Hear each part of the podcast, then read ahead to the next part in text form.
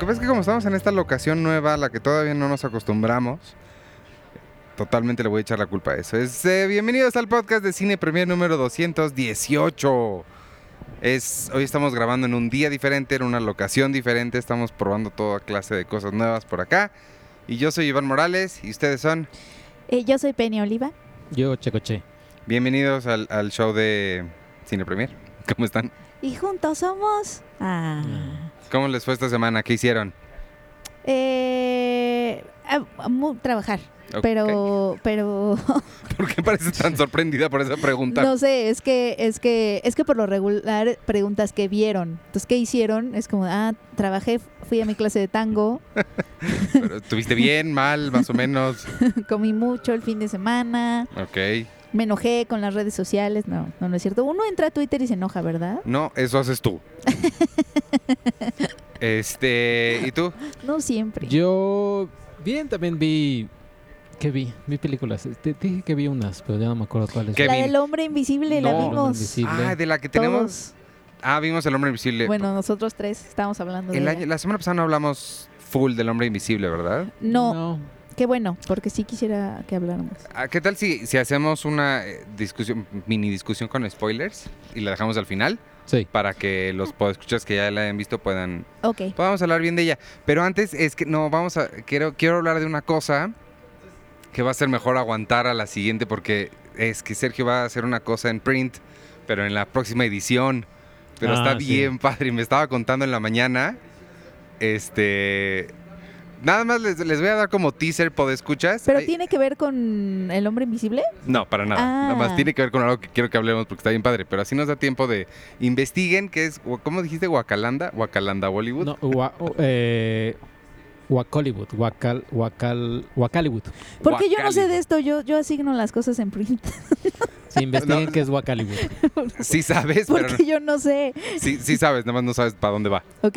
Este, porque es una cosa nueva que estamos innovando para la edición de abril. Pero, pero ¿por qué yo no sé esto? No sé, él me dijo hace rato. Oye, hablando de la edición impresa, ya tienes aquí enfrente esta señora Exactamente. china. Sí. Sí, ten- tengo, en- tengo enfrente mía Cine Premier impresa. ¿Quieres empezar con Cine Primera Impresa antes de ir con El Hombre Invisible? Sí, pues ya hizo el jingle. Ya, exacto. Ya una vez que, que sucede el jingle, ya no hay marcha atrás. Oye, hablando de cosas chinas, ¿ya viste que hay gente que no quiere tomar cerveza corona porque les da miedo el coronavirus? Oye, sí. eh, Mira, o sea, me hizo pensar dos cosas. Uno, que creo que la cerveza Corona tiene que estar muy feliz con su posicionamiento de marca, porque eso quiere decir que las personas nada más escuchan la palabra Corona en donde sea y con la conjugación que sea y mezclada con lo que sea y piensan en la cerveza. Pero, pero eso ha, ha hecho que muchas personas en el mundo crean que el coronavirus eh, te da por tomar cerveza Corona. Y no tiene nada que ver, amigos. Sí, cuídense, Pero pero, la cerveza no Pero tiene mucho que imagínate ver. esa crisis empresarial, así como de... ¿Cómo les explicamos a todos de, nuestros a ver, clientes? junta, junta emergencia, el equipo de mercado de marketing, así de, a ver, necesitamos, tenemos un problema, la gente está dejando de comprar Corona porque creen que estamos asociados al virus. Sí, está, sí está cañón eso. Qué emergencia tan extraña, Sí. qué emergencia de marketing tan extraña. Este, bueno, entonces, ah, órale. Eh, Bueno, sí, sin primera impresa. No está aquí eh, Arturo, que ah, ah, Sergio es el policía del el Time Cup para todo, Ya sé. pero Arturo es el Time Cup de específico de Cine Primera Impresa porque siempre está apurándote para que la acabes. Por eso, no, lo que está apura- me apura a llegar a su sección, que es Martini ah, Shot, ok. que no se me va a olvidar Artur. Artur no está con nosotros porque anda en una aventura.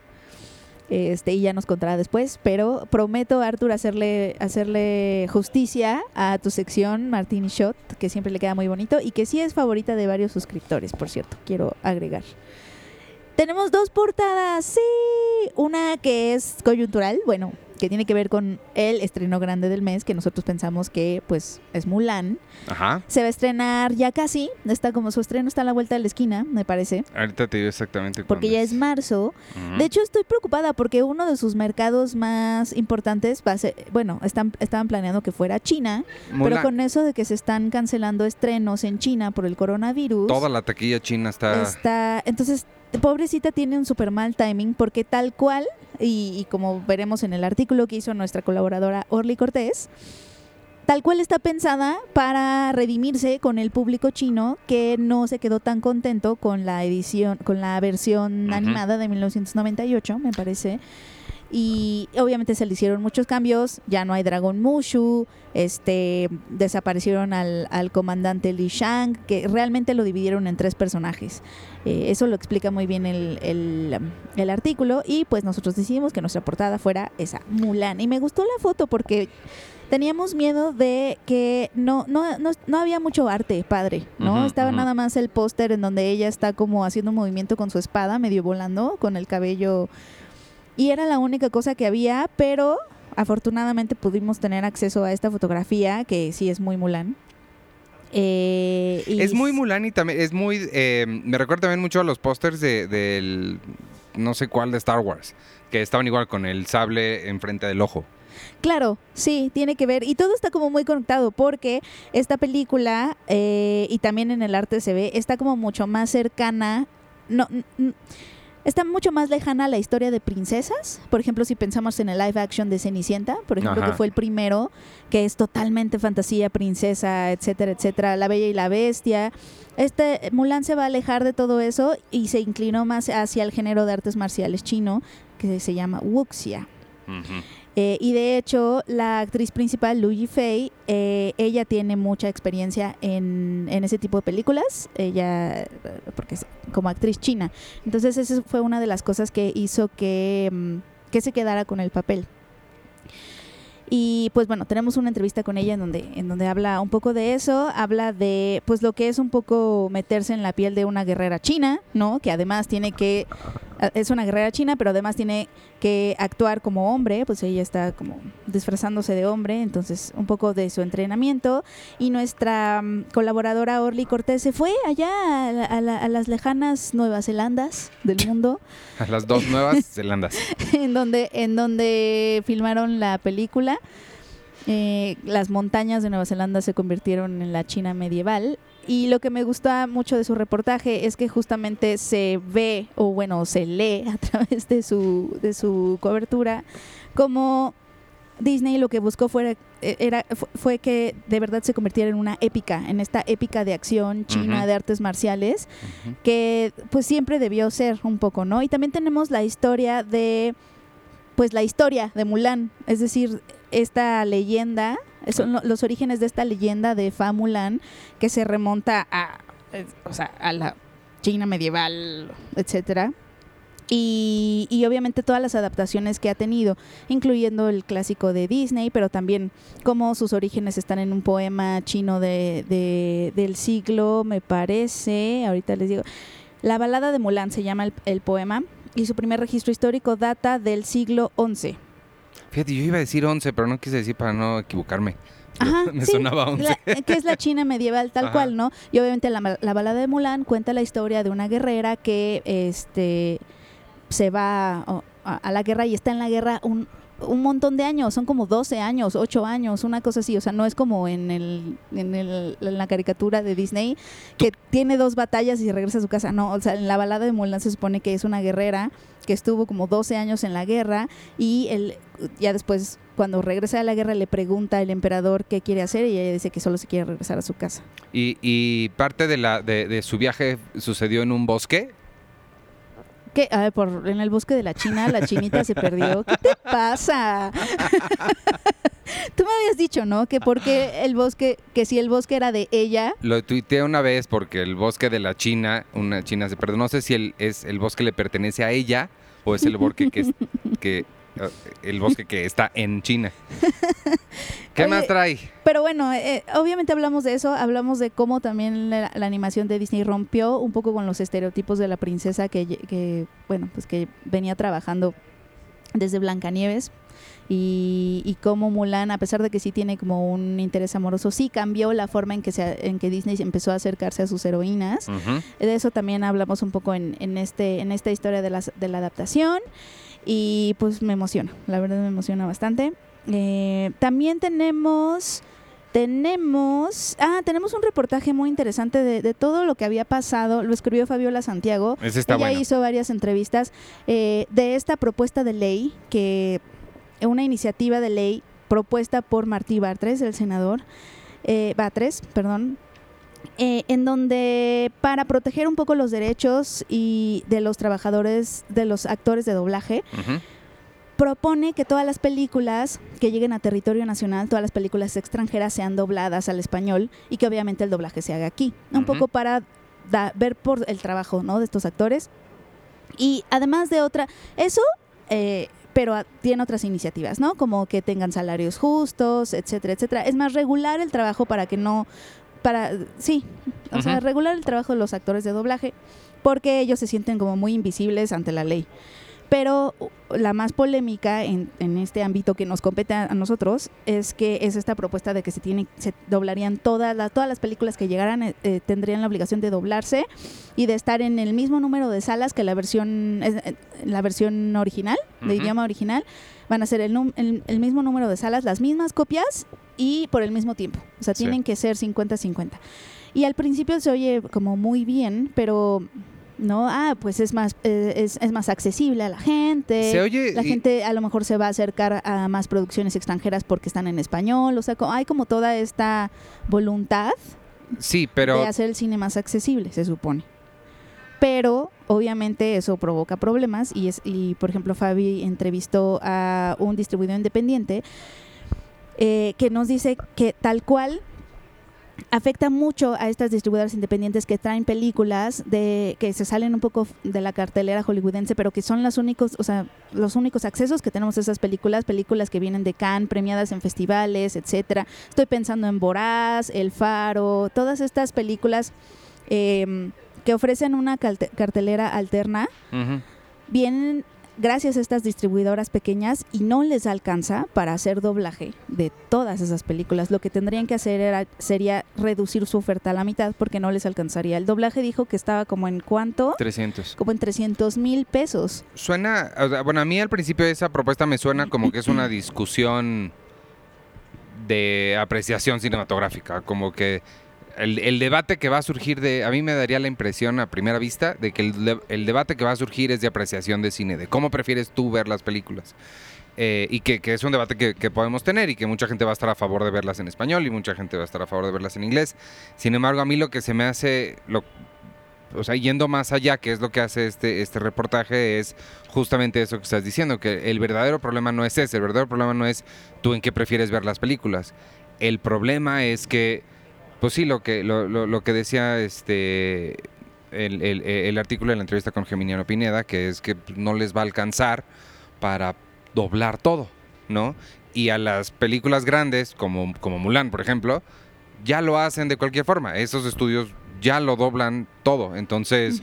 A los únicos a los que les está afectando es a quienes no les va a alcanzar para doblar todo. Claro, Pixar lo dobla porque es mercado, Claro. obviamente, ¿no? Porque es mercado y sí les sale, o sea, sí, sí es redituable para ellos, pero a estas distribuidoras independientes, el, el sacar más copias en español, que de hecho Geminiano, que es distribuidor de cine caníbal, una de estas compañías independientes, explica que ya lo habían, ya lo han intentado, ya han intentado doblar como para ver si eh, otro tipo de público se acerca, ¿no? Y las quiere ver en español, pero que no, no, realmente no, no tuvieron buena respuesta y no les sale, además de que no podrían tampoco, incluso si tuvieran los, el problema es quién pone esos recursos, quién pone los recursos como para que las, quién pone ese dinero, ese es un problema. Y el otro es, incluso si tuvieran ese dinero y pudieran sacar este copias y pudieran sacar más copias, no hay salas suficientes porque todas las salas, o sea, Avengers cuando se estrena ocupa 6000 salas de las 7000 que tenemos en todo el país.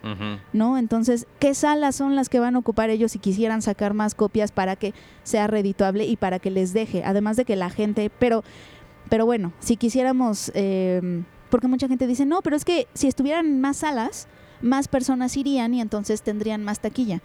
A, a pesar de que eso, según Geminiano, no es cierto porque ellos ya lo han intentado, ya han intentado doblar películas, sacar más copias, etcétera. Aunque quisieran hacerlo, no podrían, porque justamente Hollywood a veces es tan aplastante con el número de copias que sale y se apodera de, de esa- lo hemos visto, ¿no? Hemos llegado a cines en donde está toda la sala Avengers, Avengers, Avengers y sueño en otro idioma, ¿no? Eso pasó con Avengers Infinity War, que estaba nada más sueño en otro idioma de Ernesto Contreras así en una sala de hola, ¿no? Y mm, Exacto, es como un problema de salas, pero sobre todo de recursos. Y el artículo que, que hace Fabi me parece que es muy puntual y muy directo, muy claro. Entrevista a, a un, a distribuidor independiente, a, a actores de doblaje, pero también a personas con discapacidad auditiva que también se quedarían fuera de si empezar a ver, si todas las- si hubiera cada vez más dobladas y menos em, Subtituladas. subtituladas, porque en muchos cines recordemos que en muchos cines no llegan las versiones subtituladas a veces. Entonces, con esta propuesta de, de- de ley llegarían menos, creo. Sí, hay Se mucha tendría gente que, que reducir no. a la mitad. O sea, estas, estas, in- estas distribuidoras independientes no podrían sacar 50 copias más. Más bien de las 25 que tienen, tendrían que reducir las, las, las versiones subtituladas, tendrían que ser 12 y otras 12 eh, en español. O sea, no, no podrían no podrían doblar el número de copias para poder alcanzar esa cuota de, de versiones dobladas. Ujú. Entonces se reduciría toda la mitad, habría como menos oferta, sobre todo para las, las personas con discapacidad auditiva, que del otro lado están las personas con debilidad visual también, ¿no? Que el doblaje también les permite a ellas pues disfrutar Pues sí. el cine. Entonces, pues sí, es todo un tema, es un debate, pero bueno, eh, está el artículo. eh, muy bueno ahí para que puedan como hacer su propia opinión. También tenemos tenemos, ay bueno, tenemos una entrevista con Alma Jarel y Shia LaBeouf por la película Honey Boy que se estrena en, en cines, pero es de Amazon, entonces también va a estar en Amazon sobre la vida, es- está inspirado en la vida real de Shia y de su relación con su padre de niño, cuando él era un niño actor y estaban en los sets y su padre era su manager. Tú, tú no estabas en el episodio que hablamos de, de Honey Boy, ¿verdad? Ay, no, ya hablaron de ella, Porque- bueno, perfecto. Nada más, es que nada más en, en, en esa, cuando yo hablé de esa, les dije, cuando hablemos de mi primera empresa, les digo algo que quería mencionar. Ah, ¿qué querías mencionar? Es este es tu momento. Esa entrevista con Alma Jarel, la directora, me gustó mucho porque tiene una cita en el que ella dice que cuando Shia la, la contactó para dirigir la película que él escribió, ella dice, es que creo que nada más me habló a mí porque soy la única que le hablaba, porque ya nadie le hablaba, como fue tan Ah, perdió un poco la, la, la cordura y se volvió como muy demasiado excéntrico. Mucha gente le dejó de hablar a Shia LaBeouf y ella dice, es que creo que me habló porque soy la única a la que le hablaba. No, eso está... y está Eso bien buena está la triste. entrevista, entonces ahí búsquenla. Sí. También vi que te brincaste el de Rebeca que yo hice porque cumple 80 años y No, nada no, más no me lo he brincado, estoy viéndome que- hacia atrás. para que vayan a ver eh, Rebeca de Hitchcock es increíble y ya. Sí. Tenemos también en una entrevista con John Krasinski y Emily Blunt. Eh, Susie fue a hablar con ellos a Nueva York sobre Un lugar en silencio 2, la secuela de A Quiet Place. Un lugar en silencio 2, la secuela. Sí, y obviamente habla, habla, John Krasinski habla con Susie de que pues le tenía mucho miedo a esta criatura llamada secuela, porque él estaba en contra. De hecho, el, estudio se acercó a él y le dijo, oye, ¿quieres, eh, obviamente, porque es Hollywood y porque le fue muy bien a la primera, rompió récords y todo, y todo el mundo la elogió? Le dijeron, oye, este, pues estamos pensando en una secuela y él dijo, no, la verdad no, este, buscan a otro director, yo no le entro a las secuelas. Pero dice que en el Inter se le ocurrió algo padre y entonces lo propuso y le dijeron, sí, hazlo, no sé qué. Y que obviamente ahora fue diferente porque pudo, porque en la primera lo que hizo fue que le pasaron un guion y él, basado en la premisa de ese guion, o sea, le dieron la premisa y él reescribió el guion, ¿no? Pero la idea original fue de otros escritores. Pe- y aquí, la, para la secuela, sí, sí escribió el guion de cero. Y entonces pudo involucrar como su socia creativa a su esposa Emily Blunt. Ya ves que son como, se aman. Y, y tra- y todo el Estas parejas de esposos que se aman, oye. tan raros. No, pero trabajan juntos, o sea, como que son como una power couple, ¿no? Ujú. Y pues ha- habló un poco de eso, está bien. Eh, también le hacemos homenaje a Jaime Humberto Hermosillo, que falleció recientemente. Ah, elegimos algunos de sus trabajos, digo, tiene muchísimos, pero elegimos algunos de sus trabajos más destacados para conocer su cine. Y Por si no lo básicamente- conocen, que lo conozcan porque Exacto. vale mucho la pena. Básicamente es, eh, es, un, es un artículo sobre el legado de este cineasta transgresor. Lo, lo escribió justamente Arthur. Arturo Transgresor.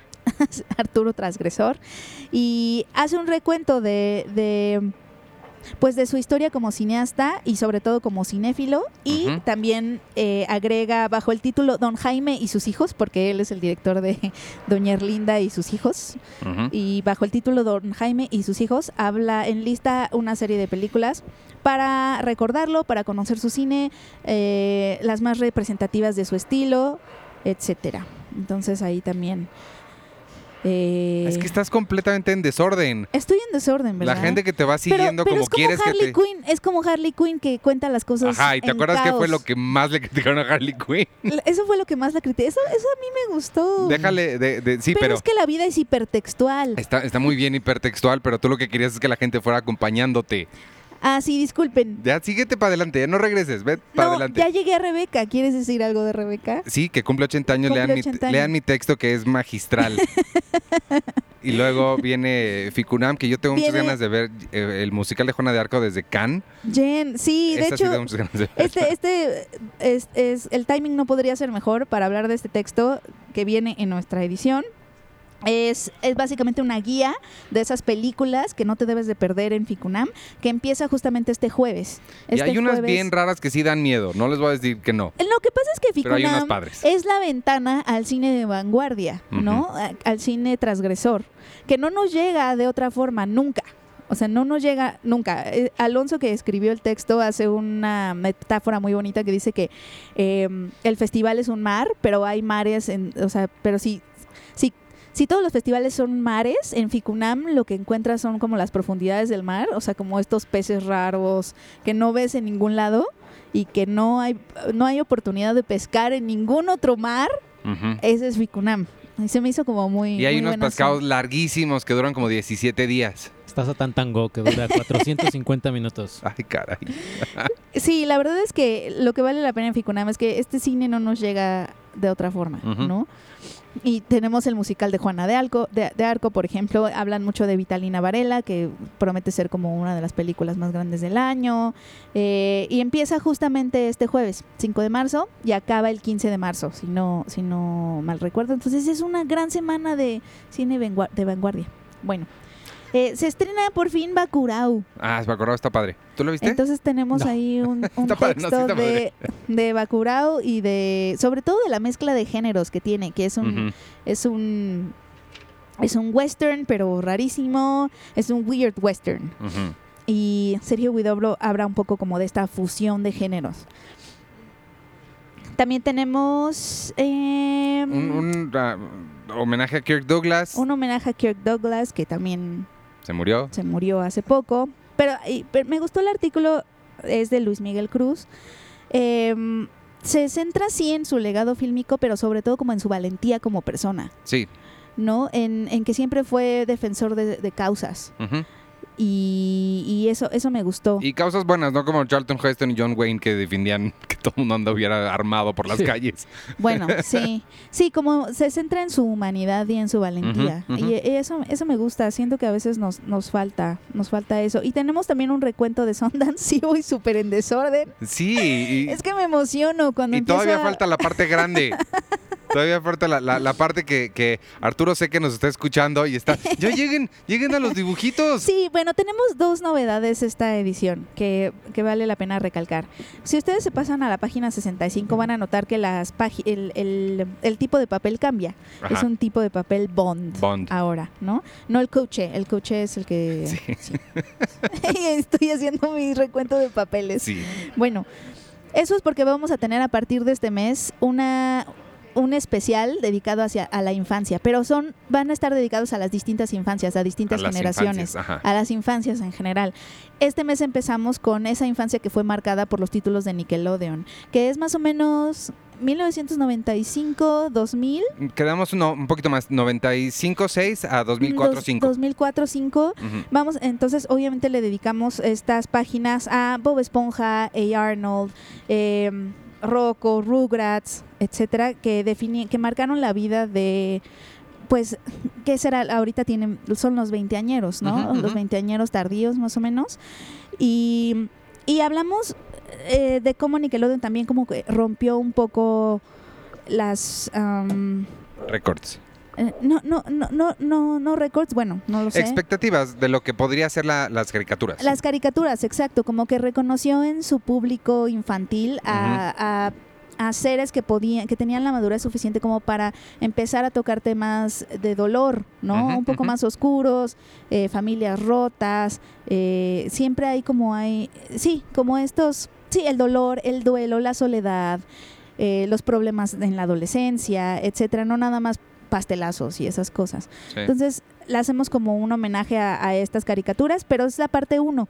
En, próximamente vendrá la parte 2. Esta parte está dedicada más bien a los títulos de Nickelodeon. Obviamente sabemos que, que, que esa generación también estuvo marcada por otro tipo de títulos que no estaban en este canal, pero esta es solamente es la parte 1 y por eso tenemos nuestra segunda portada. Ajá. Nuestra segunda portada en donde viene Reptar con A. Arnold y los de Rugrats y Bob Esponja y Patricio con su tabla y su, y su esclavo Clavo en la, en la frente. con la tabla clavada en la, en la frente. Sí, porque no mencionamos eso, que son dos portadas. Son El- dos el- portadas. El contenido es igual, pero las portadas son diferentes para que ustedes escojan la que más les gusta, ya sea Mulan o Nickelodeon, o las dos y tengan la, colección completa. La Sí. idea es que puedan co- eh, completar la colección a final de, a final de año, ¿no? Exacto, exactamente. Eh, y eh, la otra novedad es que tenemos una sección nueva que se llama Historias. Y esta es, unas, esta es una de las secciones que más me enorgullecen y, y que más me han gustado en la historia de Cine Premier. Que, bueno, y el más negro que el cine, que, que siempre va a estar en mi corazón y que a lo mejor retomaremos algún día. Pero esta vez tenemos una nueva sección que se llama Historias. Y la primera temporada de esa sección va a estar dedicada a, el concepto más de la sección es historias detrás del cine. Es decir, sabemos que hablamos todo el tiempo en la, en la revista de historias, ¿no? Esa es una palabra que usamos muchísimo en las revistas y si, si ustedes la leen se podrán dar cuenta porque estamos hablando de que la historia de tal película es esto, la historia de esta serie es tal cual.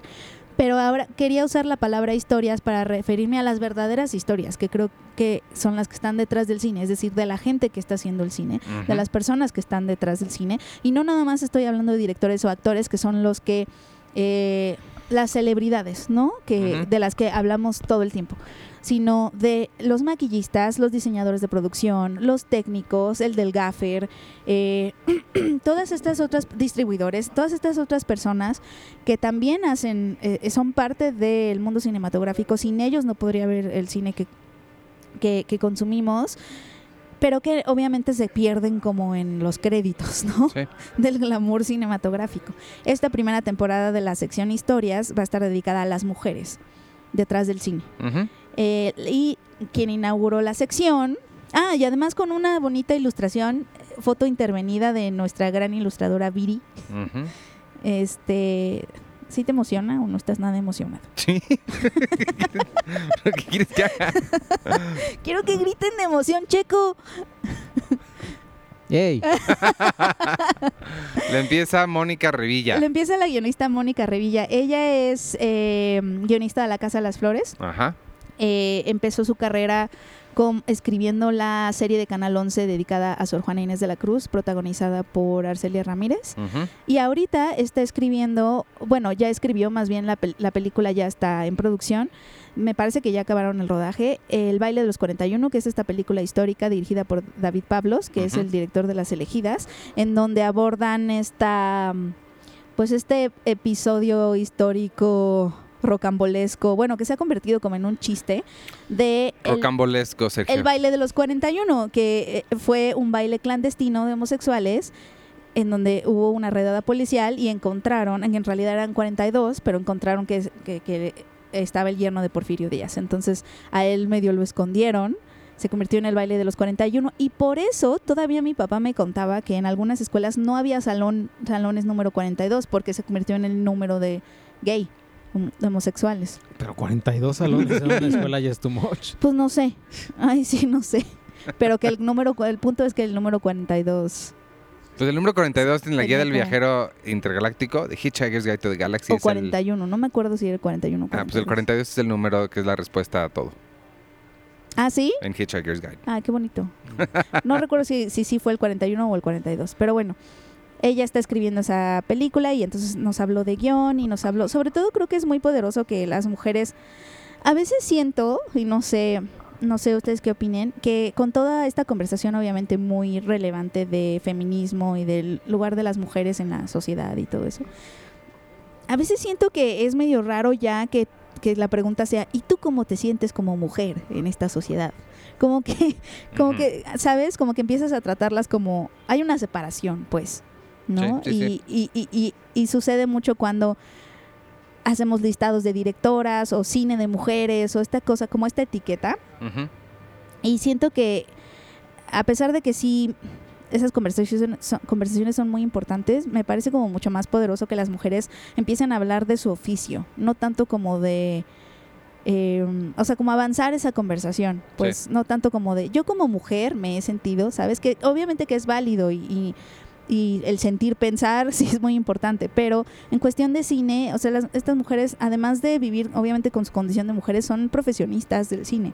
Y hacen cine y, y escriben y dirigen y fotografían, entonces, y, y son líderes en sus ramos. A mí lo que se me hace padre de, de resaltar a mujeres en esta primera parte al menos es que mm, sí es hay, hay una cosa un poquito no sé cuál es la palabra que estoy buscando no, no sé si es aspiracional o sea quizás hay muchas niñas allá afuera que tienen eh, la inquietud de trabajarse o dedicarse a alguna de estos oficios y no saben que es una posibilidad para ellas Claro. entonces, echarle una luz a gente que está dedicándose a eso, les puede decir a esas niñas, sí, sí puedes. O sea, sí, no, no es una imposibilidad. Claro, tener como referentes de Ajá. Ejemplos, ¿no? Que eso es la representación, a final Pero también al mismo tiempo me gustaría, porque estas mujeres no nada más están abriendo el camino en sus, en sus oficios hacia otras, para otras mujeres, están abriendo el camino para hombres y mujeres. O sea, el asunto es que hay mucho que aprender de ellas, no solo si eres una mujer. Claro, todas, ¿sabes? sí. Sí, y sí, es como, es eso, o sea, si tú quieres estudiar cine y qui- quieres ser guionista, independientemente de si seas hombre, mujer, como tú te identifiques, Ujú. Mónica Revilla tiene, al, o sea, el, el camino que ella siguió y sus, sus reflexiones sobre su oficio te pueden servir mucho, ¿no? No nada más si eres una chica. Sí. Y eso es justo lo que, la idea que, que tenemos para esta sección, que hablen de su oficio. ¿no? Obviamente los temas de género atraviesan todo, pero me interesa que hablen de guion, o sea, que, que una diseñadora de producción me hable de diseño de producción, de, pues, ¿no? Que estas preguntas que muchas veces no les hacen, o sea, ellas son como las mujeres, entonces a ellas les toca, a ellas les tocan preguntas de, ¿y tú como mujer qué sientes de, de ser guionista? Sí, claro. es como, ¿cómo? Sí. Y ya, pues ese, estoy muy orgullosa, fin. Está bien. Eh, pues estoy muy orgullosa de esa sección. Si pueden ver, tiene, tiene muchas, tiene, está intervenida, es una, es un fotoarte muy bonito. También el estilo me gustó mucho. Sí. Y pues básicamente esa es a grandes rasgos, bueno, de Martini Shot. Porque si no, Arthur me va a regañar. No, pero Martini Shot es una sección que la verdad me enorgullece mucho. Creo que Arthur la ha cuidado muy bien de estas experiencias de después del cine, ¿sabes? Sí. Música, Y ahorita vienen cosas padres porque está Guadalajara, está Ambulante, está la Semana de Cine Canadiense. Creo que son, son tres, tres certámenes que hay que ponerles atención, que vamos a estar nosotros en los tres. Entonces, ahí dándole, dándole seguimiento. Y este, Ambulante sobre todo a mí me llama mucho la atención porque tienen eh, varios documentales que me Sí, en la página 77 hay como una muestra de lo que viene en Ambulante y por ejemplo la de Mucho Mucho Amor, que es el documental de Walter Mercado. Sí, que ahí tenemos una nota en el sitio que nos hizo Ana Laura desde Sundance, Exacto. que eh, dicen que ese documental, que ustedes, por escuchar, saben que a mí la astrología... Ay, ay, ay. Pero bueno, este, Sí. pero al parecer este documental está bien padre, porque al final de cuentas Walter Mercado pues es una, es una persona, no, no, no, no es, no es este mm, nada raro ni nada. Entonces es muy interesante Sí. conocer la vida de, de esta gente. Y en Guadalajara van a estar, ¿no? Ustedes, este, tú y Arturo se van a Sí, ir a Guadalajara. eh, yo voy a estar unos días, Arturo se queda toda, toda la semana, pero me, me- en Guadalajara eh, viene la inauguración del taller del Chucho, que es el, el estudio de animación tapatío, Ujú. este, del que hablamos, tuvimos un especial de los animadores que eran como parte fundamental de este taller, que eran como pilares. En julio de 2019, amigos, si quieren, chequenlo. Y por fin ya se inaugura este taller.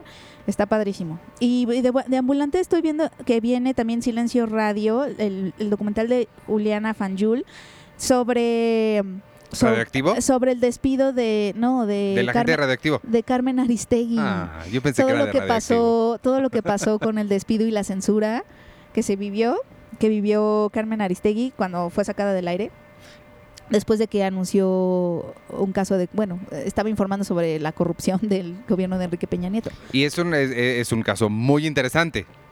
Sin embargo, yo quiero la- aprovechar este momento para lanzar un llamado, y sé que Sergio me va a apoyar en cualquier momento, a que Olayo, que anda tratando de hacer cine por todos lados, haga un documental sobre radioactivo. Pero creo que sería muy de nicho eso. O sea, Pues, creo que que- ya casi sería en convoy. Pues y que, ya. pues que lo haga, me suscribo con Voice y hace un documental de qué pasó, con entrevistas a todos y, y- y ya.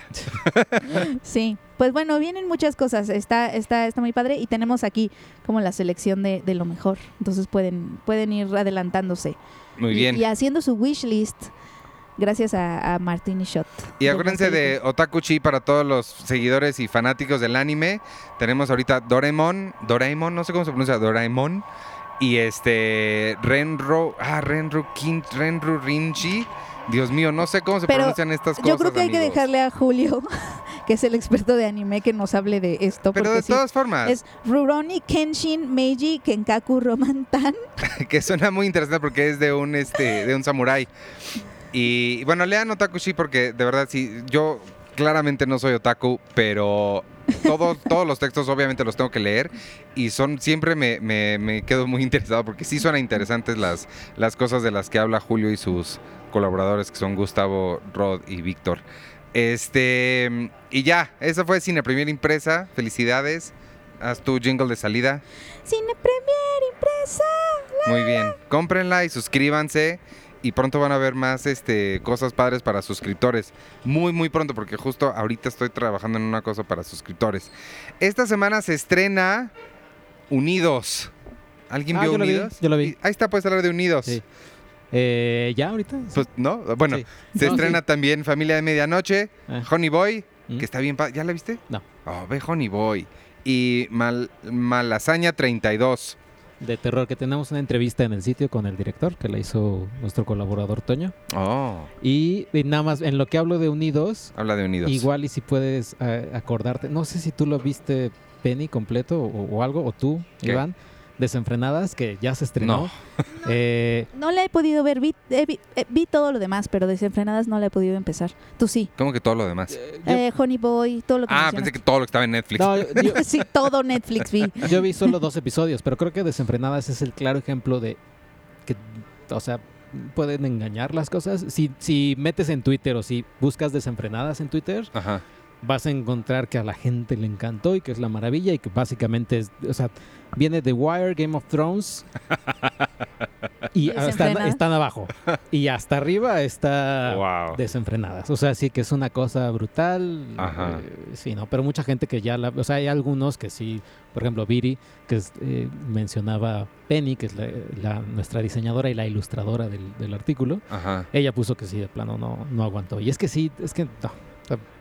Pero nada más quería hablar un poquito de desenfrenadas. Ah, habla de, de No, pero ella. ya- Está ya bueno. Ah, ya. Ya, no, eso. entonces ya. Sí, ah, ya. Bye. No, prefiero de, de Unidos, de Pixar. Ajá. ¿Qué tal está? Eh, está? Está bonita. La verdad es que es la, la película. Era lo que estaba leyendo, que es como la primera de fan- fantástica Sí. de Pixar. O sea, que no habían. Sí. O sea, fuera de. Que sea, suena raro, ¿no? Porque es Sí, Pixar. porque es Pixar. Fantasía, fantasía, o sea, en términos tradicionales de elfos y trolls y cosas, porque obviamente Monsters, pues es. Claro. Pero, pero sí, de, de fantasía tradicional, es la primera. Y lo curioso es que al director, y viene en la, la entrevista en la nueva revista, ah, pues aquí. Ah, también, Este- esa no, eso no lo dije. No, pero lo podemos decir ahorita, Sí. que a él no le gusta la fantasía. El director dijo, yo no sé nada de fantasía ni me gusta, pero esta era la forma, él quería contar la historia que ahorita nos platicas, pero se le hizo que la, la forma más lógica era a través de la fantasía y se hizo de un equipo de gente que le llamaron, no me acuerdo como de fellowship algo, este, para que le, le- le informaran y le dieran como todo su conocimiento. Se llamaba de- The Fellowship. The Sí, es cierto, eso también viene en la revista, amigos. Sí. Charlie del Río se, se fue a Pixar y hizo una cosa de realidad, de realidad virtual increíble. Y se llamaba The Fellowship, ¿no? Pero, Ajá. que, pero que, que estaba padrísimo porque eh, quienes conformaban The Fellowship era, de cuenta, el señor de la mensajería de Pixar. Es que sí es O sea, Pixar, es muy puros, horizontal. puros fans del- del- de la fantasía, no importa si tú trabajabas en la cocina de O en la Pixar, tienda. en la tienda o desde animadores hasta el de la mensajería eran parte de The Ajá, The Fellowship. Fellowship. Pues sí, lo que va, lo que va son eh, en este mundo donde ya la fantasía tiene el inicio. eh, es- esto pasa en los primeros dos minutos, tampoco es spoiler. Eh, cómo acaba, cómo acaba la fantasía en este mundo eh, cuando todos querían, pues no sé, fuego, o sea, luz en mi casa. Pues le llamaban a un mago y ese mago prendía la fogata y lo que quieras, ¿no? Pero entonces alguien inventa la luz, alguien inventa el foco. Y entonces todos dicen, ah, no manches, pues ya es más fácil prender el foco que, que llamarle un mago. Y, que- y, y ya, y así se fue, digamos, como extinguiendo la... O sea, es la el- magia versus la tecnología. Más o menos. Y ya, o sea, ya hay aviones, todo el mundo ya se traslada por aviones, ya no hay dragones, por así decirlo. Y ya, entonces están estos dos hermanos que pierden a su papá por eh, enfermedad, no sé, el papá murió muy cuando uno de ellos era muy pequeño. Y entonces él les deja como una carta donde les dice, miren, me pueden regresar por un día y estoy con ustedes. Al- Algo así como en inteligencia artificial, el, el- Ajá. el final de inteligencia artificial. Eh, y ya, y entonces ellos lo, ellos hacen este como, como ¿Encanto? encanto de magia, pero lo, lo hacen como hasta la mitad y obviamente, como lo vemos en el tráiler, regresan sus piernas nada más, no regresan de la parte de la cintura para arriba. Y es este viaje que tienen que hacer para encontrar la otra piedra que necesitan para el, toda la magia completa. Este viaje que hacen los dos hermanos para encontrarla y así poder pasar un día con su papá, pero conforme pasa el tiempo, pues van pasando menos tiempo con él, en el sentido de que pues están las piernas, o sea que en 24 horas ya no va a estar nada tampoco. Ah, claro, no, no empieza a correr el tiempo cuando se completa, ya empezó No, a correr. Ya empezó a correr. Ay, no, entonces ah, seguramente, al- no digo, no, no le he visto, pero seguramente nos van a hacer que tienen media hora con él, completo. Yo pensé que iba a ser tipo, tipo, o sea, un, un golpazo tipo inteligencia artificial, tal cual, así casi casi de, ay, con mi papá estoy un día o 10 minutos. y- Ajá. O sea, la verdad es que el final está bonito, es- está bonito, pues, como es Pixar y demás, y sí les puedes sacar lágrimas a, un- a unos cuantos. Ajá. Y ya hice, hola, es entretenida la película. Lo que sí creo es que se siente que es una cinta, pues para este tiempo, o sea, para febrero o marzo. Ah, o sea, no, no fuerte, fuerte. No fuerte, no es el punch de verano o creo que no. Traen es- otra, ¿no? no Soul. Onward es... Ah, Soul, perdón. Soul, que es así, creo que le van a poner toda la carne al asador. Esta es normal, o sea, está bien. Creo que la primera es el primer año donde Pixar estrena dos películas No. al año. No, la- el- un buen dinosaurio salió con intensamente, Ah. según yo. Ah, ¿O sí? Sí, no, sí, Monster Inc. también. No sé. Eh, pero pero bueno. un buen dinosaurio fue de las primeras porque se estrenó con otra cosa. No recuerdo si intensamente Ujú. u otra. Que un buen dinosaurio es como de las menorcitas, ¿no? De Pixar. Sí, de hecho creo que sí, creo que fue intensamente y después un buen dinosaurio. ¿Cuál, cuál fue antes de intensamente? No me acuerdo. no. No, intensamente, intensamente fue en verano y creo que un buen dinosaurio fue, Fue en noviembre, Ajá. una cosa así. Sí, Sí, que eh. nadie, que yo no la vi, yo fui a Pixar. Este, pues sí, o sea, se siente, se siente así, pero eso no demerita que la película te, te va a entretener y sobre todo para los fans de el- los mundos mágicos y, y fantásticos. Sí, eso te iba a preguntar. A mí tampoco la fantasía es lo mío. ¿Crees que me Sí. interese o...? Mm, No, o sea, no. Y digamos, no sé, o sea, lo que esperarías es de que se burlara, Ujú, ¿no? De. "Oh, mira qué ridículo. son". No, la verdad es que lo toma tal cual muy bien. O sea, Sí, es que sabes que ahorita que dijiste, sí se me hace atractivo que se burlen, pero también puede ser muy Shrek. Ves que Shrek fue el que inició burlarse de las cosas, entonces también ya puede ser viejo. sí. Sí, la- eh, uh, está ahí. ¿Y La- el doblaje la viste en español o en inglés? Porque en inglés son Tom Holland y Chris Pratt. La vi en English. Ah, está Y- padre. Sí, está padre. Sí. Lo que sí es que el personaje de Chris Pratt se me hizo mucho Jack Black. O sea, casi Mm. casi estaba esperando a ver a Jack Black. Qué chistoso. O sea, Ah. como, como que como que no le creía tanto a Chris Pratt. Eh, No, no tanto que no le creyera, sino veía el, el monito y dije, es que este güey es Jack Black. Sí, ¿por qué no? O sea, ¿por qué no, por qué no contrataron a Jack Black? Pues es Kung Fu Panda. Y no suena a Emmet, es Po. Ah, al, no de, al de Lego. No. Que también es Chris Pratt. Exactamente. No, no suena a Emmett. Ok. Tom Holland, bien. Y, y ya, pero sí, en, en inglés no sé cómo está en español. Oye, hoy, hoy sacamos la nota de que en Rusia de, ah, tiene el, el- de que Unidos tiene el primer personaje LGBT El primer ¿no? perso- de y- Disney y Pixar. Y que algunos se quejaron en Estados Unidos de que cómo era un ogro y que estaba horrible. Porque todos son monstruos. Exactamente, yo vi la, la película y dije, güey, Sí. todos son horribles. es, una, película. es una policía cíclope, ¿no? Que Ajá. tiene que dice que tiene a su novia. Que tiene su novia. Y en, y en Rusia censuraron ese diálogo Ese y le cambiaron por compañera. Para, por- para que no hiciera propaganda gay, porque ya ves que Rusia... Bueno, en inglés no sé si dice partner o girlfriend, que es, es básicamente también lo mismo. Sí, no, pero obviamente la, o sea, era girlfriend, Claro. Pero allá en Rusia lo tradujeron como compañera para que no, no se viera Sí. su orientación sexual. Y que la comunidad LGBT se queje o vaya, o- algunos se hayan quejado porque es un personaje feo y lo que sea, pues es un- o sea, hay unas haditas que están así todas chiquitas, pero súper rudas y Son, son como motociclistas, ¿no? motociclistas. Así, la que atiende el Subar es una leona que también está, o sea, no son personajes bonitos. o vaya, no había depende, mucho para dónde. depende cómo quieras tú ver la belleza. o sea, pues la verdad es que yo, o sea, a mí se me hizo padre. Eso también para los demás cíclopes sí ha de estar guapa. Habría que, habrá que preguntarle a, a un cíclope. Ajá. Pero sí, pero ahí en Rusia censuraron el diálogo. Chan, chan, chan, chan. Y, y pues ya, así está Unidos. ¿Hay escena postcréditos? Creo que no. Lo que sí es que eh, no, lo, no, no, no lo vimos, pero va a haber un corto de Maggie. En... ¿Cómo de Maggie? De ¿De Maggie Maggie, Simpson. Simpson? Sí, pues ya ves que es Fox, Disney, etcétera.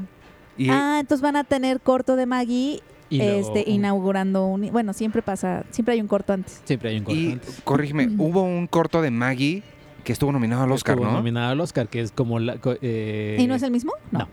Que es como... Que quería quería escaparse de la... Sí, se estaba escapando con el otro bebé. Con el otro bebé. El otro bebé más bien quería como que mantenerla ahí. Sí, sí. y, y vio que nace una mariposa y ella quiere proteger a la mariposa.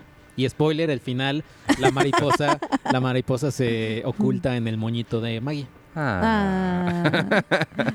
Ah. Ay, qué bonito. Ya quiero que llegue Disney Plus a México, no les voy a mentir. Entonces va a traer, sí, porque Fox y Disney ya son uno mismo. Tran, tran, tran, tran. Oye, además de, de eso, este Familia de Medianoche se estrena también este, este semana. Sí, Sí, sabemos que sí. Eh, oh, Sí, sí pues se según yo ¿verdad? sí, Sí. Ok. según yo sí. Sí. Según yo Familia de. Medianoche es un documental que no es mexicano, o sea, técnicamente es, es norteamericano, pero fue hecho aquí en la Ciudad de México y es sobre la... Pro- pe- Pero es coproducido, ¿no? ¿No? No sé, pero Porque el sí, director es Porque- americano. no, porque la, la coprodujo No Ficción, que es la, la productora de Elena Fortes. Ah, Entonces sí. sí es coproducción. Y está interesante porque habla de la problemática de las ambulancias en la Ciudad de México, que hay muy poquitas, creo que hay ocho para toda la población. Eh, Hay como del- 40. Del, del gobierno. Hay como 40, según yo son como 40 para 9 millones de personas. Y, Y- por eso necesitamos las privadas. La mayoría son privadas y esta se centra en la familia Ochoa, que son dueños de una ambulancia privada y pues de todas las peripecias que pasan. Está, está muy interesante el documental. Este, véanlo, está, está padre y vale la pena. Siempre ver documentales es padre. A mí lo que me impresionó mucho de, de Midnight Family es em, la traducción de los subtítulos, Ah, caray. porque además es habla- hablan con muchos localismos, obviamente con mucho lenguaje, con mucho le- lenguaje capitalino, pues. Ajá. Y la tradu o sea, quien hizo esa traducción del subtitulaje sí está cañón, porque obviamente la familia habla como pues una familia En, ah, para este de, his- chilanga. para este de historias Digo. hay que buscar a un subtituladora, a una subtituladora. Para esta edición? No, para la... Ah, claro, para para, la sección. Ah, Ajá. eso está cool. eso, me está, late. eso está padre. Sí, Bueno, pues entonces, este, ¿ya nos vamos? Bueno, vamos a hablar de, de El Hombre Invisible de, Ah, sí. con spoilers. ok. Pero primero, pues despidámonos. Vamos a leer los... La semana pasada, ¿qué preguntamos? ¿Te acuerdas? Ahorita, ahorita les, les saco la pregunta que hicimos. Es su monstruo favorito. ah, el de monstruo Universal. favorito. Monstruo favorito de Universal. A propósito del, del Hombre Invisible. Eh, no me aparecen los comentarios, no sé por qué. Ay, Mm, no puedo ver los comentarios del sitio. Si quieres yo voy con los de YouTube. Sí. Eh, tengo aquí... mm. A ver. Tengo a Trap Deep. Trap Drip. Eh, eso es un spam. Que- Ah, es el que pone, ve mis videos. no Ajá, sé qué". nice video. Eh, Beck, Beck Pérez. En Japón los cacahuates japoneses les dicen cacahuates mexicanos. Ah, apoyo totalmente la idea de comer Oreos todo el día. Uf. Eh, Tainoco Rivera, todos, son, todos mis monstruos son favoritos. Todos mis, sí, todos son mis monstruos favoritos, ya que aunque diferentes tienen conceptos parecidos. La maldad en el mundo, lo extravagante y terrible de la naturaleza, el rechazo de lo humano por lo que no, por lo que no conoce o no comprende y cómo nos demuestran que el verdadero monstruo nosotros somos uno mismo. Ah, Eh, Ángel B, todos los países pueden ser nombrados sin artículo. Perú, Ecuador. Pero para el caso de estos países que llevan el artículo de manera oficial, es natural llevar el artículo el Perú, el Ecuador, pues sus nombres oficiales son República del Perú, República del Ecuador. En el caso de la República Argentina se permite el empleo del artículo por usos históricos y literarios. Algo similar con el Brasil. Saludos. Órale. Por cierto, Eh, es- eso, ¿Por qué salió eso? Yo hice esa pregunta porque, porque hablamos fui a- de... al ah, Japón. ya, ya, al. Japón, ok. Por cierto, Louis C.K. sigue llenando donde sea que se presente, también en Estados Unidos. Yo creía que era solo en México, pero parece que la gente, una vez que pasa el momento de apoyar y aparentar en redes, todo les vale madres. No. Eh, Estuardo Escobar, hola Cine Premier, mi mejor monstruo, la momia. Checo, tengo un par de preguntas. ¿Tienes idea de cuánto es el costo aproximado para llegar a Japón y cuáles fueron los vuelos que tomaste para llegar a Japón? El mío fue directo y de cuánto tiene el costo, creo que son como 25 mil, 30 mil pesos. Creo. Y depende, debe depender de la, de la temporada. De la temporada. sí. Aunque ahorita me estabas diciendo que ya no se puede volar a Japón. United Airlines ya canceló todos sus vuelos a Asia ¿Por el coronavirus? por el coronavirus. United, no es Aeroméxico. Ajá. O Viva Aerobús, por ejemplo. O sea, tú, tú casi no te vas, ¿o qué? No, no, no, no, sí, porque me fui O vas para mucho. Aeroméxico. Ah, claro. United, pues fue United. ¿Qué vamos a hacer? No sé, no ir. No ir a Japón. Continuar no yendo a Japón. Eh, y tomar cerveza, corona. Roy San Martin. Saludos amigos de Cine Premier. Me gustaría hablarles ah, unas preguntas sobre palabras. Ay, y que no. ustedes hicieran favor de responder. Ay, tengo ¿Cuál- miedo. ¿Cuál Sí, es, yo también. cuál es su, su palabra favorita? Ay, qué bonita pregunta. si pudieran definirse en una palabra, ¿cuál sería? Oh. ¿Qué grosería es la que más les gusta decir? Uh. ¿Cuál palabra piensan que es más infravalorada? Oh. ¿Y cuál es la palabra más extraña que conocen? Me encanta, es el cuestionario más increíble del mundo. ¿Cómo se llama? Se llama Roy San Roy, muchas gracias por esas preguntas tan magníficas. Yo no tengo palabra favorita. Yo sí, me, la- me lo pregunto diario y creo que es Querétaro. ¿Ok? Es súper bonita. Querétaro. Es bonita, ¿no? Porque Querétaro. O sea, no sé, tiene como un. tiene como un feeling. Argüende también me gusta. Suena un poquito japonés. Querétaro. Ajá, es que, no sé, es- está muy bonita. O sea, Querétaro. Es que fluye. Ok. Es como un río que pasa por varias, por varias rocas. Como Ah. un arroyo, Querétaro. Ok. Eh, yo de palabra favorita no sé, o sea, es que podrían ser varios, o sea, no tengo una. ¡Uy, almizcle! Mm. También me gusta. Ah, puede ser eh, apachurro. Apachurro. A, a mí me cuesta mucho lindo. trabajo disociar al significado de la palabra. Entonces me cuesta mucho trabajo pensar en una palabra sin, sin que te esté respondiendo que me gusta su significado. sin- o sea, Sí. entonces no, no, no tengo palabra favorita. Eh, si pudieran definirse en una palabra, ¿cuál sería? Eh, yo en una palabra, pues sí sería como despiste. Y además la, la palabra me gusta. Despiste. Yo estoy entre dos, perfección o humildad. Ándale. No sé cuál. Porque además despiste es como de una persona sin pistas, ¿no? No Ajá. tienes ni una pista. Sí. Eh, ¿Qué grosería es la que más les gusta decir? Ah, esto sí tengo. No, no es que sea, no es, no es tanto la grosería tal cual, sino la expresión. Y este, ay, me gusta mucho cuando, o se me pegó cuando hay una sorpresa, decir, ay cabrón, ese ay cabrón, así me gusta. Y ya, y me gustan todas las que dice, ¿cómo se llama? Wagner Moura en Narcos. A ti, Yo, es que no sé, o sea, es que creo que tanto de ver mucho cine argentino, cojones o algo así. no, creo que No, es, ese es español. es la concha de tu madre o la concha de tu hermana, es como que, pero no digo, no la digo completa, sino nada más digo la concha. y ya. A mí, eh, creo que me gusta carajo, pero no es tan... Sí, es una... Sí, pues cuenta. Eh, ¿Cuál palabra piensan que es más infravalorada? La, la- no sé. Infravalorada. Hmm, Híjole. Es que esa pregunta ya me va a acompañar hasta el resto de mis días. O sea, gracias Roy. Ah, yo no tengo idea. ¿Cuál será una palabra infravalorada? Mm, ah, sí, por ejemplo,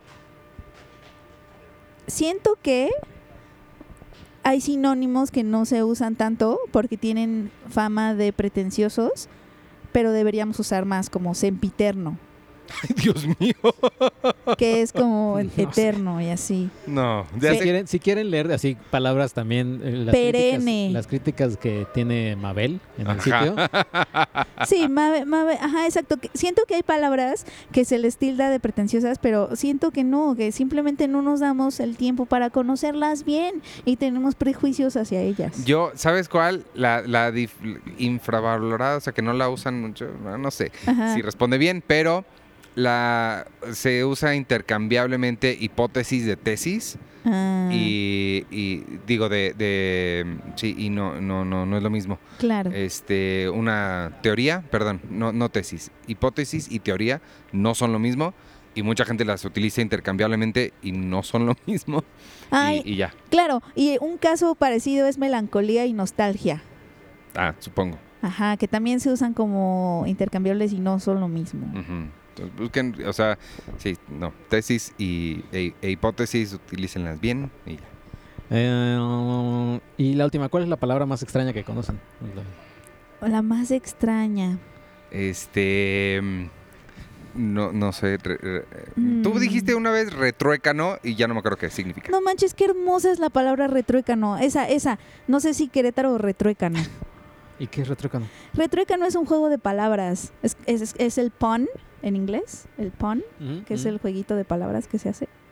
Como, a ver, un ejemplo. Tú tenías muchos ejemplos del retruécano. Ajá, yo, este, sí, yo tenía muchos, este. Sí, cuando dices no pun intended. Sí, sí, sí. Ajá. Yo escribí, yo, yo puse los memes del coronavirus y en mi, en, en el texto puse eh, y se respira un ambiente tenso. Le puse sí, como no pun intended. Ahí podría ser es retruécano.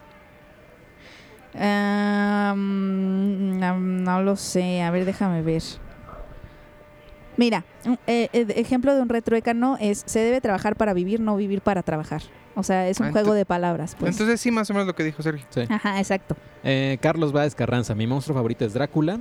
He visto no sé cuántas adaptaciones, reinterpretaciones sobre él y aun cuando algunas son horribles, siempre las recibiré con los brazos abiertos. Punto y aparte, la versión en español que hizo Universal en el 31 es de las cosas más sensuales que he visto de la época sin contar la pornografía. Que es, que es un caso curioso. Este Drácula de Universal del 31 se hicieron dos versiones. Sí, y de hecho viene, eso viene, qué bueno que lo mencionas, porque en, eh, en la revista vi- hablamos un poquito de eso también, de esas versiones que se hacían de, con dos elencos diferentes, pero en el mismo set y con todo igual, pero una en español y una en inglés para los diferentes mercados. Sí, eso está raro. Eh, Patrus MX, ¿creen que la renuncia de Bob Iger como director ejecutivo tenga repercusiones positivas en Walt Disney Studios?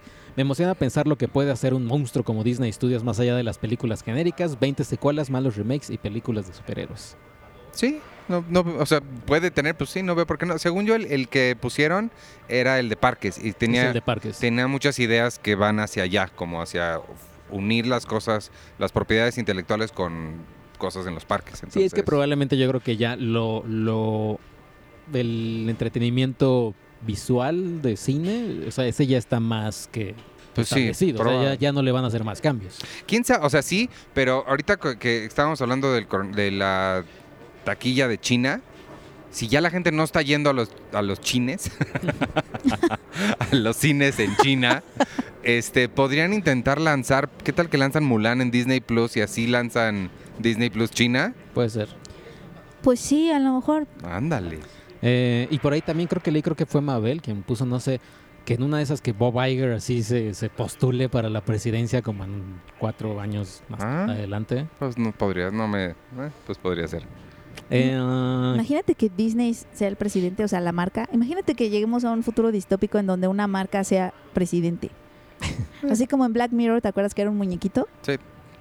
Imagínate. eh, Memcan, la nueva serie de Amazon sobre la conquista donde sale Tenoch, no se llama Cortés, se llama Mexica. O. Mexica.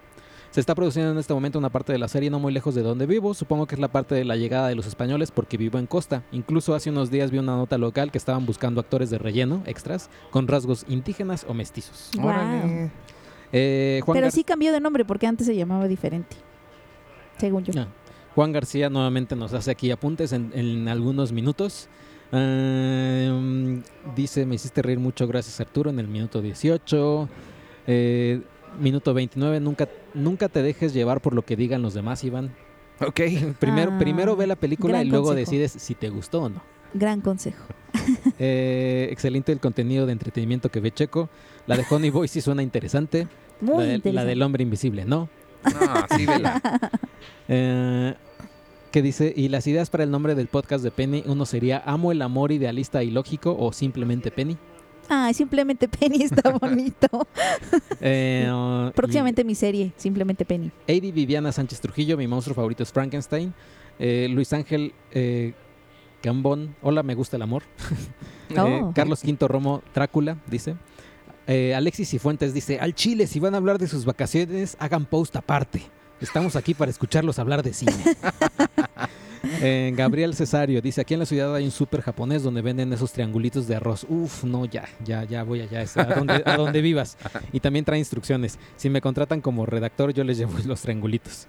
Eh, David López, mi monstruo favorito es Drácula. Por cierto, adquirí el Blu-ray de Nosferatu en Mix Up por 40 pesos. Órale. Aprovechando para preguntarles, ¿creen que el formato físico desaparezca? No. ¿Aún compran DVD? Y si es así, ¿en qué tiendas? Claro que sí.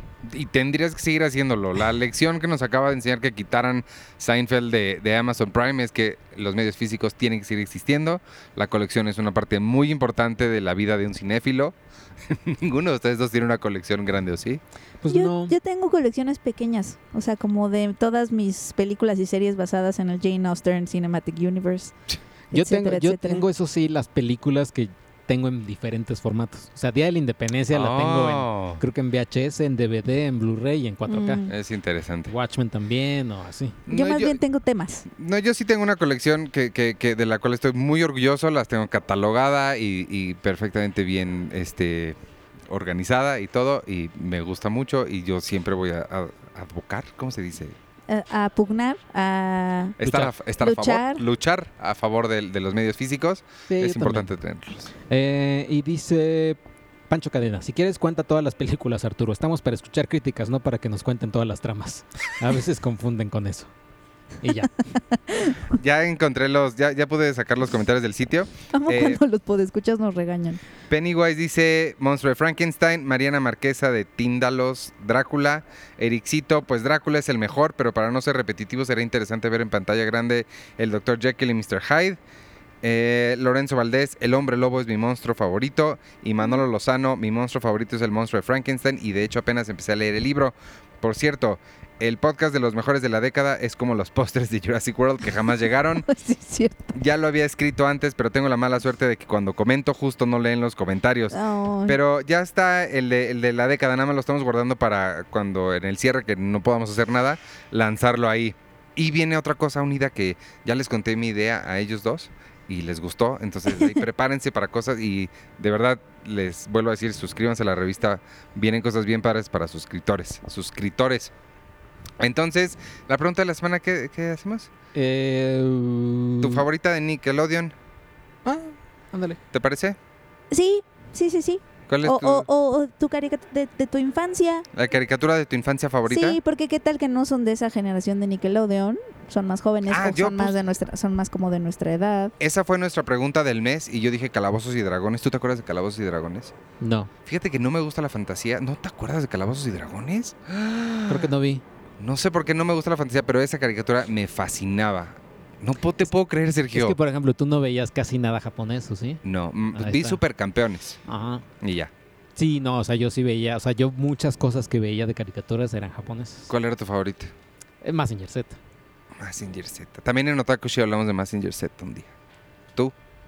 Yo puse los Muppet Babies. Ah, los Muppet Babies. que eran incre- era, era muy increíble porque además hacían todo tipo de vivían todo tipo de experiencias y aventuras locas en su cuarto. Y nunca, y nunca se veía la cara de Nani. Nunca se veía la cara de Nani, tenía las mejores calcetas del mundo, pero además yo estaba enamorada de Camila. Yo quería un- Camila. Un, Camila.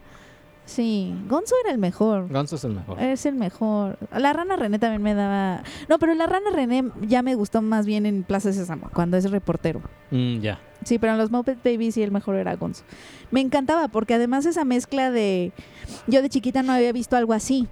En las caricaturas. Cuando abrían el closet, había estas imágenes de, de footage real, o Ah, sea, de, Sí, eso era padre. así la- de, de soldados, ¿no? o de submarino, O de la selva. o de la selva, o sea, y ves que la abrían, se asustaban y cerraban, ¿no? Sí. Estaba bien Y a mí me gustaba el doblaje de Gonzo, que era como muy rasposo. De...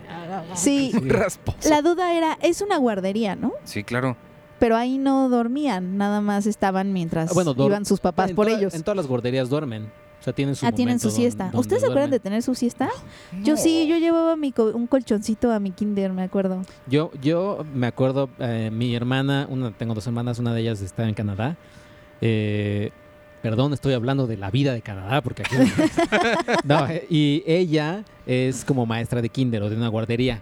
Una vez la fui a visitar, ya sabes, una vez. Y entonces eh, vi como su... su Grupo. Lo que hace en el día a día, que es así, o sea, pobre, pobre de mi hermana, porque es controlar como a 10 y 14 niños Ay, Chiquitos. chiquitos, ¿Cuánto qué edad? como 5, Ay, 4. Órale. Dios mío. O sea, toddlers. Ajá, y entonces hay una parte donde les dice, bueno, va, ahora a dormir. Y tal cual, todo, los duerme a todos y le hacen caso y se duermen como una hora. Es su, Órale. es su siesta. Su siesta, y ahí ya los vi a todos dormiditos. Y ya le dije a mi hermana, bueno, ya me voy. ya". y, tira- y tiraste una olla. Sí. Yo sí me acuerdo de llegar, de, de que mi mamá le daba a la Miss una colchonetita que estaba como en un locker y a cierta hora la sacábamos y nos daban una frazadita y te dormías después de tu lunch. Mm. Yo no creo nada, nada. Pero sí me acuerdo de las aventuras de los Muppet Babies. Era increíble. Tenían romances mil. Y chistes decir. Y travesuras hacer. Así. Este, bueno, entonces, piano, tener un avión, muchos inventos. este, Sí, bueno, era. vámonos entonces, contesten esa pregunta de la semana y nos escuchamos la semana que entra. Acuérdense que ahorita viene la discusión de, bueno, nada más un ratito que hablamos del hombre invisible con extractos, ¿cómo se dice? Con spoilers. Spoilers. Por si no la han visto, este, no lo escuchen. Si ya la vieron, continúen escuchando. Mientras tanto, yo soy Iván Morales y me pueden seguir en arroba Iván Morales. Y en todas las redes sociales de Cine Premier nos encuentran en arroba Cine Premier, en Twitter, Instagram, Facebook, en Spotify, en todos lados. Eh, Yo soy eh, arroba Penny Oliva. Vayan por la revista que está de verdad muy buena. Además, se me olvidó decir, y aquí viene en la portada, que te puedes ganar un kit de Vans. Mm. Y pues eso está padre. Ah, está padre. Está padre. Entonces, si eres fan de Nickelodeon, esta portada es para ti. Si eres fan de Mulan, esta portada es para ti. Y si eres fan de Cine Premier, pues obviamente las dos portadas son para ti. Y si eres fan de Ficunam también, También. Eh, Sí, claro, es que abarcamos muchos perfiles de Ficunam, si eres fan de, de Hitchcock, si eres fan de Vans, del doblaje El doblaje. o de las propuestas de ley. Exactamente. ¿Cuál es tu político? Eso hubiera sido la, la pregunta. ¿Qué, ¿Cuál es tu político favorito Exacto. de los últimos dos sexenios? Exacto, aquí está, si eres fan de las artes Tu marciales, diputado. de los elfos, hay, hay de todo. Hay de todo. Vayan por ella. Y yo soy arroba chicoche y un saludo a Tenoch, como siempre. ok. Adiós. Bye. Bueno, y ahora vamos a hablar entonces con spoilers del hombre invisible. ¿Cuál es la palabra en español de spoiler? ¿Cuál era? Retruécano. No, No. era de stripe. Destripe. No, no voy a Ah, ese era, ese era pues, si estás amigo eh, del cuestionario increíble escuchando, de stripe es la de las palabras más raras que conozco, porque la siento medio fuera de lo, está horrible, Sí. está rara para spoiler. Este Eric, Eric Estrada en, en Cine Garage utilizan este, ay, estropeo. Estropeo. Ajá. Ah. Este, bueno, vamos a hablar con, con spoilers o con estropeos o con destripes de El hombre destripador, del hombre invisible. Si no la han visto, dejen de escuchar ahora y regresen cuando la hayan terminado. Si ya la vieron, pues continúen escuchando. Y este, y ya, ¿qué, le- qué- qué- qué- qué les pareció los spoilers de El hombre invisible? Bueno, eh, No se quizás, quizás, eh, primero antes que el spoiler, me gustó mucho el inicio de la película. Sí. O sea, el inicio, y sobre todo hay una, hubo una parte que me gustó demasiado, sobre todo porque es Lee Wanell. Y creo que también con la cuestión del traje es Lee Wanell diciéndole, o sea, creyendo y, y dándole su lugar al público de, eres inteligente sí. y te estoy mostrando cómo ella mueve tantito el vaso con agua y se ve eh, como los residuos de la, de, de la medicina, de la pastilla que le dejó Ajá. como decirle y él se tomó el vaso dejó dejó o sea un vaso que tenía medicina o que tenía estas pastillas para dormir y lo- ella lo está corroborando no no es necesario decir nada más ni, ni, ni ningún este diálogo Sí. ahí ninguna voz en off de ay qué Sí. bueno se tomó el, el vaso que le di con las con las pastillas para dormir Eso, eh, eh, eso es muy cierto y es importante porque utiliza lenguaje audiovisual y eso está muy padre de la película y de Lee Wanell también que lo vimos en, en- on- on- Upgrade. en Upgrade. Es un director muy visual, o sea que sí utiliza las herramientas de, de- Sí. del lenguaje cinematográfico para contarte cosas. Y el traje también, que es a través como de esta eh, desviar, digamos, la luz. Sí. eh, que tampoco es como que Tan descabellado. eh, no tan, ni tan descabellado, ni tampoco lo tienen que explicar. Y vamos ahora un flashback con el esposo explicando del traje. Ni Sí, no, para nada. Sí, y, y de hecho es un tipo, es un estilo que también le favorece mucho a la actuación de Elizabeth Moss, porque ella en particular es muy buena actuando con sus ojos, ¿no? O con sus gestos, nada más. O sea, Sí. no. Eh, ella no necesita tener diálogos muy exuberantes o muy, no sé, muy grandilocuentes Expositorios. o muy expositorios, eh, exacto, para que para dar como su mensaje o transmitir emociones.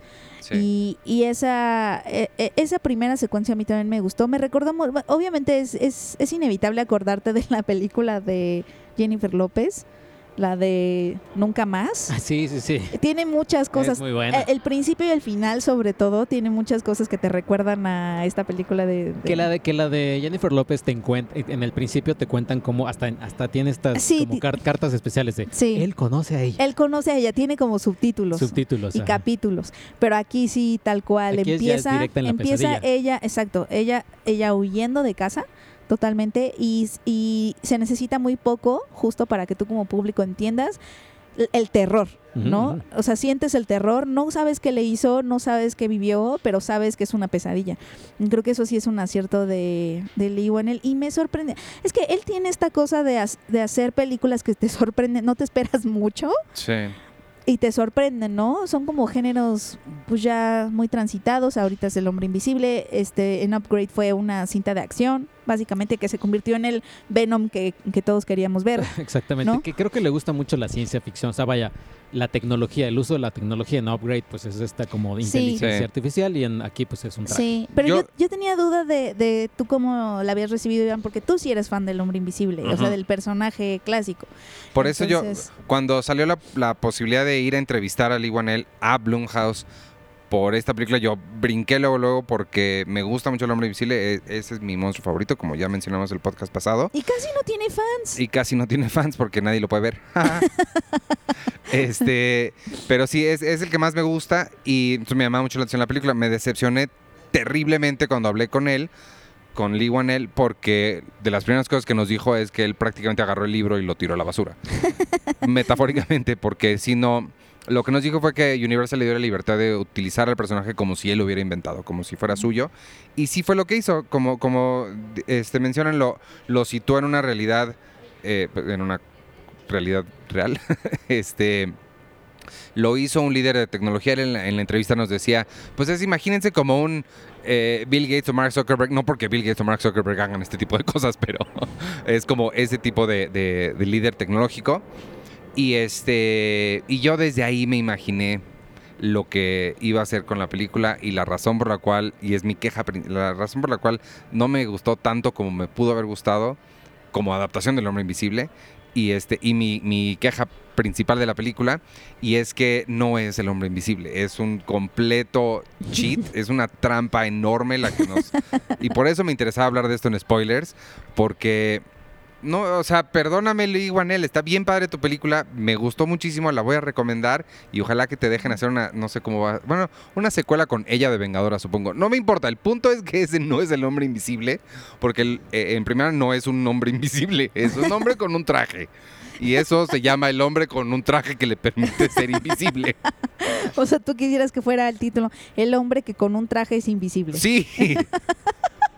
Porque eso, o sea, ya, es una queja tal vez muy tonta, tal vez no, no, no venga mucho al caso, pero, pero sí, eso fue lo que no me gustó. Pero sí se me hace que es un poquito de trampa. Creo que está dentro del mismo espectro, del otro lado completamente, pero dentro del mismo espectro de esta salida fácil de se despertó y todo fue un sueño.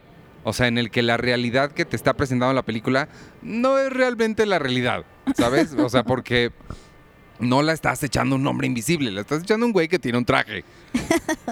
Este, que, y, y eso permite muchas cosas en el guion, que lo de su hermano, que a mí me pareció un poquito raro, no, no, eh, supongo que te lo explican cuando te dicen que él manipulaba también mucho a su hermano, pero no me queda del todo claro por qué su hermano le hace tanto caso.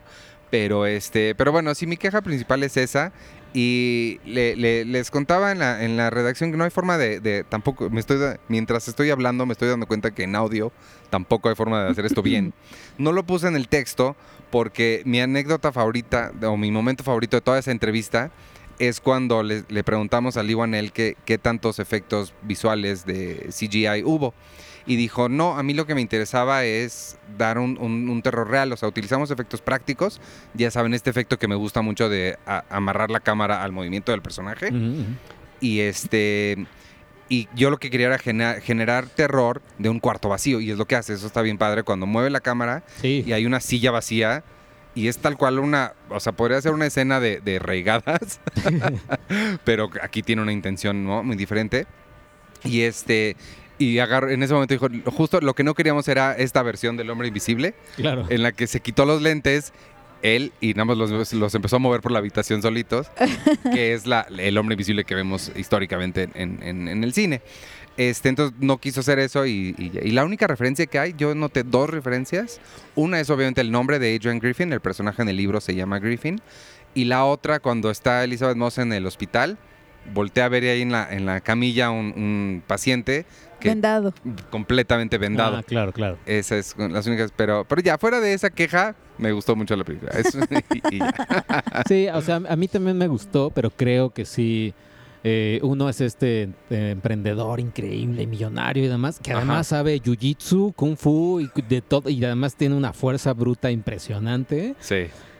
O sea, si Tiene, yo, tiene cositas en el plot que rozan la inver- inverosimilitud Si yo soy- si las si- piensas bien, ¿no? si yo fuera así millonario y así emprendedor, obviamente no podría ni golpear a cinco policías. y, ¡pa! ¡Ay! Y ya me dolería la Sí, mano. él es este superhombre. Sí, sí, sí, ¿no? claro. Y también tiene un traje que es como toda una revolución tecnológica y nadie sabe de Y ese nadie traje. sabe, claro. Eso también. O sea, no lo, o sea, no, no, no solo pichó a- a- al ejército, a los militares, eh, no, no, al parecer no necesitó patrocinadores ni inversionistas, ni tiene un- ni su equipo de científicos. no o tiene sea, ni un Alfred.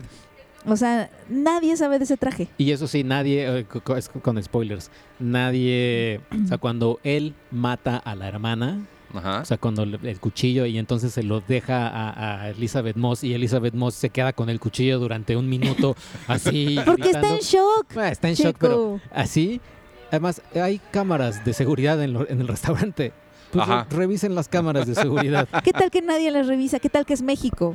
Y nadie tiene, y nadie tiene las cámaras. Pues yo la vi en inglés, o la no película. funcionan. Y todo era, creo en Los Ángeles, ¿no? Donde San Francisco. Ah, San Francisco.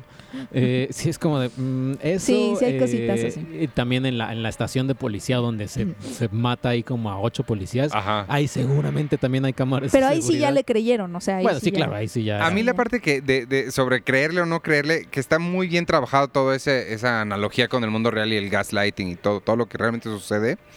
A mí sí, me, hizo un poco de ruido que él siendo quien es, que es un líder tecnológico de una industria que trabaja con óptica, la idea de que haya creado un traje que permite al, portador ser invisible sea tan loca que nadie posiblemente le crea a la chava.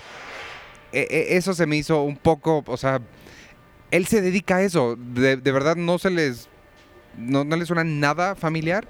Pero es que como encontraron su cuerpo, o sea, ¿quién? quién Pero no aunque lo no- veo tan Aunque no sea él, podría ser alguien más. O sea, el punto Sí. es, en su empresa crearon este traje. ¿Por qué no me creen que crearon un traje Sí. de lo que hacen? O sea, la película claramente se sube a esta conversación otra vez de las mujeres. Y eso está muy bien la trabajado, violencia creo. contra. O sea, es una hace- metáfora de la relación tóxica machista que te, sutil, lo hacen que, te que, que lleva al, al feminicidio, ¿no?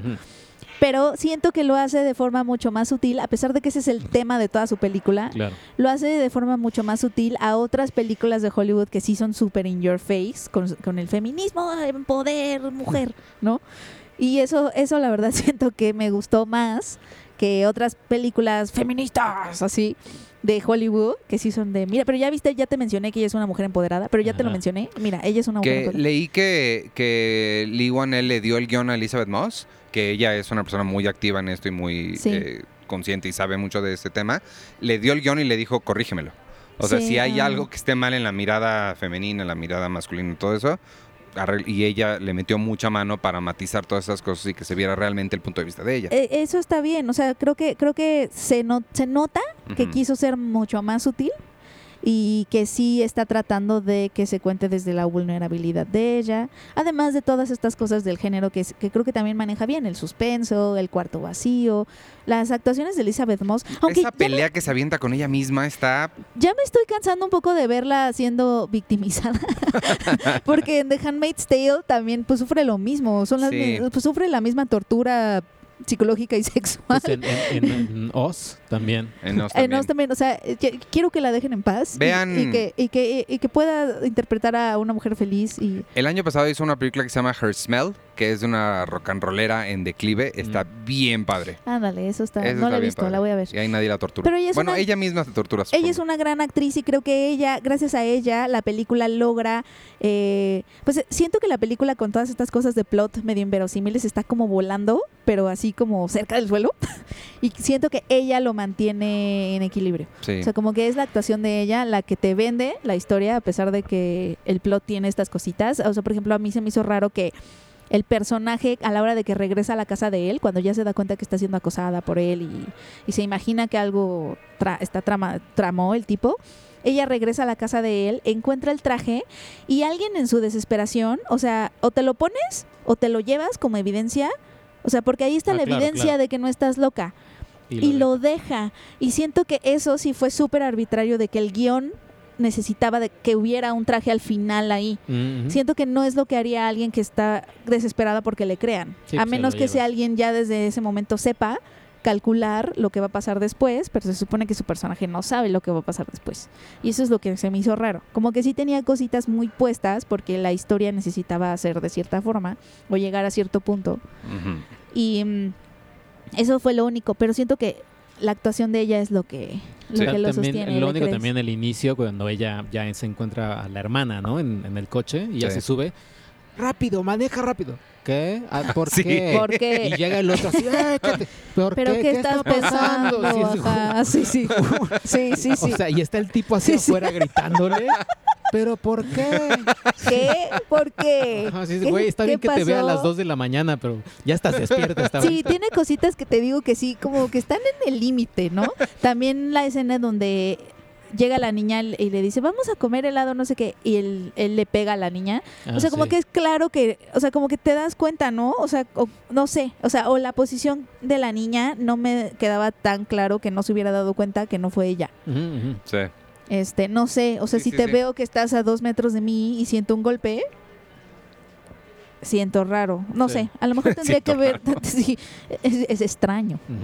Pero, pero la verdad es que me sorprendió. O sea, ese, ese Lee Wan, él creo que sí tiene Pues una desde- visión como muy clara de las Tiene cosas. futuro. Pues la dupla, la dupla de James Wan y Lee Wanell que hicieron So, o sea, con, que comenzó con un corto, ya después fue este éxito Sí. de, de Lionsgate y así. Sí. Y sí son oscuras. sí, sí. sí. Ajá. Upgrade está bien padre. Y Lee Wanell sale en, en Aquaman. ¿A poco? Eh, ¿quién es? el- es un piloto que creo que ve cómo se arroja a este, este Jason Momoa y Amber Heard. ¿Pero por Ah, qué salió? porque siempre salen las películas de James Wan.